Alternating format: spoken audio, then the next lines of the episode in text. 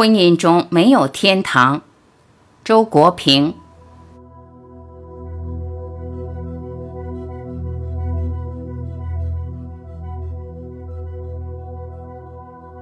好的婚姻是人间，坏的婚姻是地狱。别想到婚姻中寻找天堂。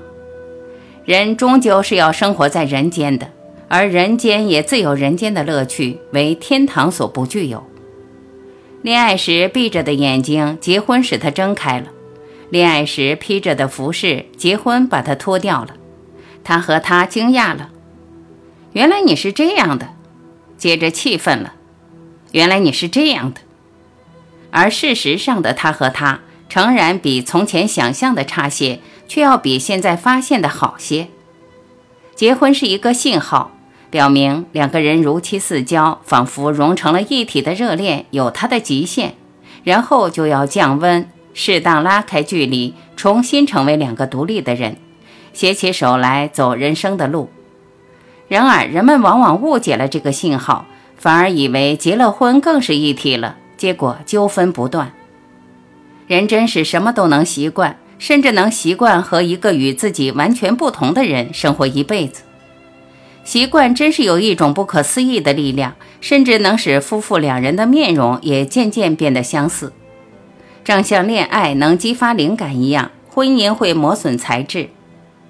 家庭幸福是一种动物式的满足状态，要求两个人天天生活在一起，既融洽相处又保持独特，未免太苛求了。在婚姻这部人间乐曲中，小争吵乃是必有的音符，倘若没有，我们就要赞叹他是天上的仙曲了，或者就要怀疑他是否已经临近曲终人散了。在多数情况下，婚姻生活是恩爱和争吵的交替，因比例不同而分为幸福与不幸。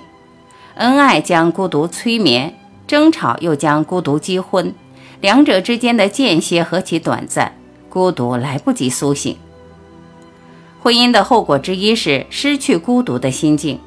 至于是幸还是不幸，全看你内心是否有孤独的需要。婚姻有一个最大的弊病，就是对独处造成威胁。对于一个珍爱心灵生活的人来说，独处无疑是一种神圣的需要。不过，如果双方都能够领会此种需要，并且做出适当的安排，我相信是可以把婚姻对独处的威胁减低到最小限度的。婚姻中的一个原则，不要企图改变对方。两口子争吵多半是因为性格的差异，比如你性子急，我性子慢；你细心，我粗心，诸如此类。吵多了便会有怨恨，责备对方总也改不了。可是人的性格是难变的，只能互相适应。民间的智慧称作磨合。仔细分析，比起性格差异来，要对方改变的企图。是争吵的更重要原因。如果承认差异，在此基础上各方调整自己的态度，许多争吵都可以平息。在夫妻吵架中，没有胜利者，结局不是握手言和，就是两败俱伤。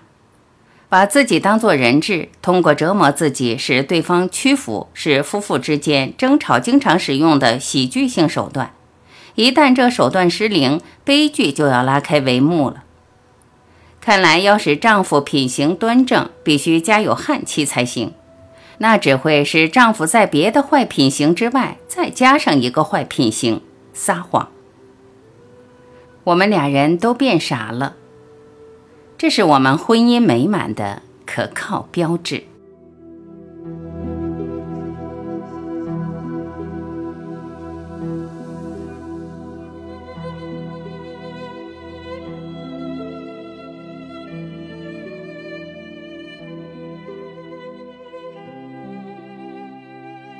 感谢聆听，我是婉琪。